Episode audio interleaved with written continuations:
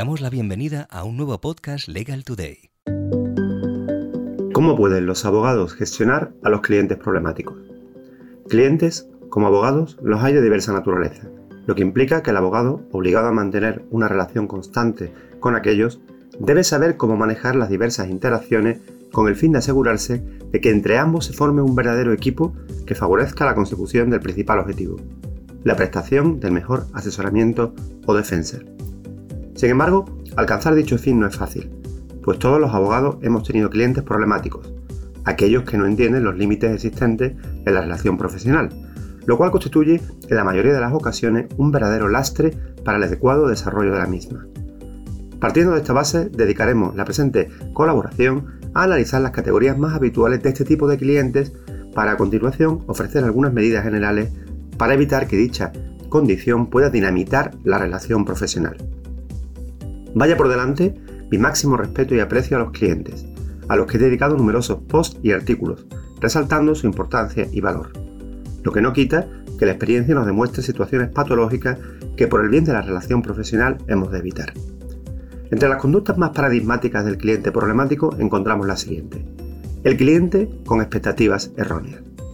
En esta categoría de clientes incluimos aquellos que mantienen unas expectativas del servicio que van a recibir muy superiores a las que realmente puede ofrecer el abogado. Estas expectativas pueden afectar al servicio, tiempos de atención y respuesta al cliente, qué abogado lo va a atender, necesidad de información permanente, al tiempo de prestación del servicio, el famoso esto es para ayer, a los costes del servicio, yo pensaba que esto estaba incluido en la minuta, o al resultado del servicio, se ha perdido el asunto y por lo tanto aquí hay una responsabilidad. El cliente irrespetuoso se caracteriza por no tener un comportamiento educado con su abogado. Aún conociendo las reglas de funcionamiento del despacho y el proceso de prestación del servicio, es muy exigente, tiene mala forma y no suele apreciar el trabajo del abogado. No respeta nuestro tiempo, pero tampoco quiere pagar por él. Para él, si el asunto se gana, es su mérito, si se pierde, es de mérito del abogado. Siempre será crítico con el trabajo del abogado y cualquier contacto entre ambos será siempre desagradable. El cliente vindicativo. Son clientes que se caracterizan por contratar los servicios de un abogado con el fin de hacer daño a otra persona o entidad, bien al pretender canalizar su agresividad a través de acciones judiciales sin sentido o por el mero hecho de hacer desgraciada a una persona con el fin de saldar una deuda. En ambos casos, el cliente nunca busca un fin positivo o justo, sino que utiliza al abogado como un ariete contra los demás, arma que probablemente con el paso del tiempo podrá volverse contra el propio profesional.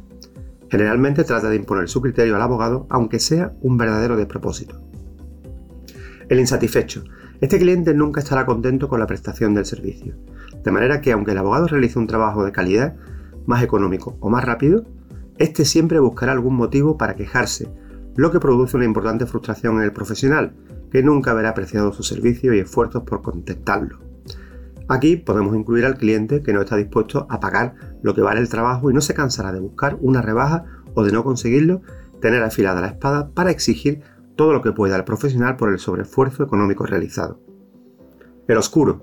Este es sumamente peligroso, ya que tiene una tendencia no solo a no contar todos los hechos al abogado, omitiendo normalmente los esenciales, sino que además no le importa mentir para que el abogado actúe siguiendo el patrón mental que él ya tiene establecido para su temeraria defensa con independencia del descrédito que supone para el abogado quedar al descubierto cuando la otra parte o el juzgado exponen la realidad y la dificultad que entraña la defensa de estos asuntos, el peligro de este cliente es que con su conducta puede involucrar al abogado en alguna infracción deontológica o incluso criminal, que por cierto poco le importará a aquel.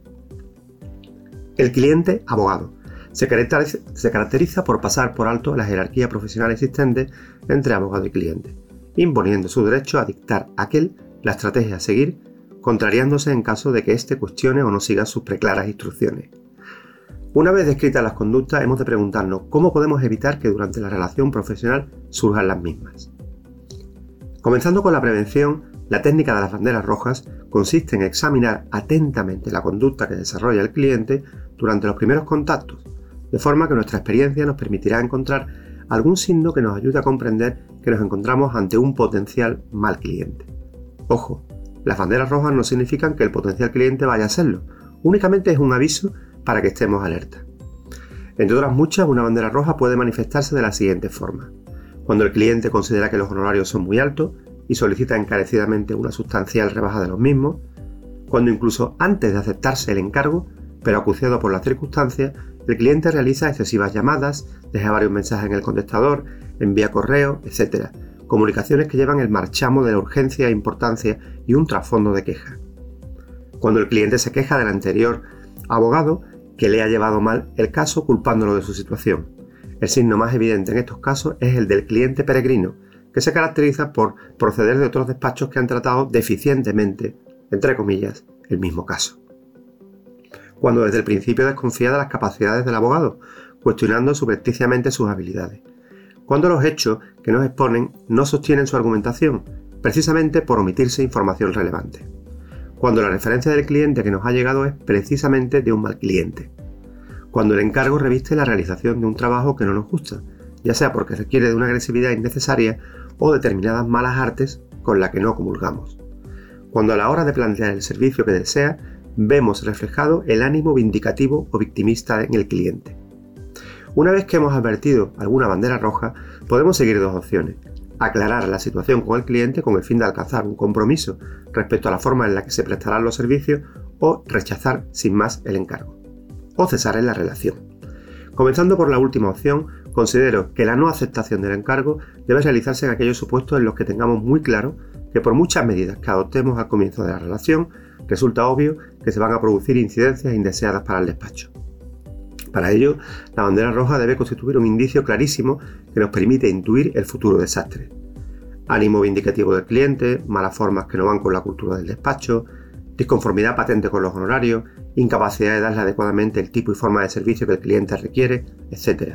En este supuesto, el abogado dará por terminada la relación o rechazará la misma acogiéndose a lo dispuesto en el artículo 50 del Estatuto General de la Abogacía, que establece en su apartado segundo que el profesional de la abogacía podrá cesar en su intervención profesional cuando surjan discrepancias con su cliente y deberá hacerlo cuando concurran circunstancias que afecten a su independencia y libertad en la defensa o al deber de secreto profesional, ya que en el primer apartado se establece la posibilidad de renunciar directamente al caso. Sin embargo, la opción más frecuente es tratar de captar al cliente procurando salvar todas las deficiencias que presumimos surgirían durante la relación. Para ello es necesario que los abogados escuchemos con mucha atención a nuestros clientes y así podamos conocer cuáles son las expectativas al comienzo de la relación, para, en la medida de lo posible, contribuir a la correcta concreción de las mismas, evitando así que la relación profesional comience viciada a resultas de unas perspectivas alejadas de la realidad y de nuestra verdadera capacidad de respuesta. En este primer contacto podremos seguir una serie de pautas generales. Primero, explicarle en qué consiste nuestro trabajo. Es fundamental hacerle ver que la relación consistirá en un arrendamiento de servicios, en el que no puede identificarse taxativamente la consecución del éxito con ganar el caso. Segundo, preguntarle qué espera de nosotros. Es el momento de solventar dudas y transmitir todo lo que podemos hacer para satisfacer su necesidad con las limitaciones que vayan a condicionar el servicio. Tercero, describirle las reglas de funcionamiento de nuestro despacho. Para prestar un buen servicio al cliente, éste debe conocer cómo funciona el despacho en lo que tañe a la relación profesional. Los horarios o periodos en los que está localizable el abogado, los momentos en los que puede no estar accesible, las formas de contactar en caso de urgencia, los tiempos aproximados para prestar el servicio, la necesaria delegación de asuntos a otros compañeros, etc. Decirle lo que esperamos de él. Esto es quizás lo más difícil. Una vez que el cliente conoce los elementos esenciales de nuestra prestación y las reglas que presiden el desarrollo de nuestro trabajo, es vital transmitirle, con la máxima delicadeza, cómo esperamos que interactúe con nosotros, aceptando nuestros métodos y concediéndonos la confianza necesaria para cumplir con la tarea encomendada.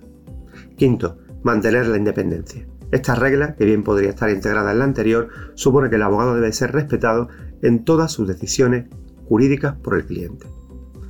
Una vez concluida con éxito esta reunión, habrá que seguir nuevas pautas preventivas tales como documentar constantemente las interacciones con el cliente, confirmar las instrucciones del cliente que da por escrito, pedirle por escrito instrucciones. En estos casos no podemos obviar tampoco la práctica de dejar recibo firmado con toda la documentación recibida o entregada. En definitiva, a mayor información escrita, menos riesgos de controversia y malentendidos.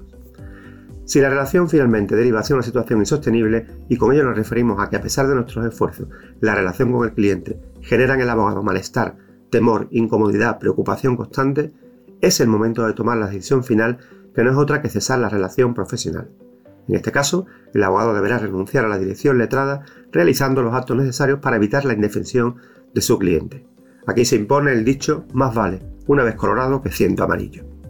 Naturalmente, todo lo expuesto hasta ahora queda muy bien sobre el papel, pero en realidad es muy difícil llevarlo a cabo. Todos conocemos el valor de un cliente y somos conscientes de que la regla general es plegarnos a sus peticiones por más que perjudique nuestra forma de trabajar.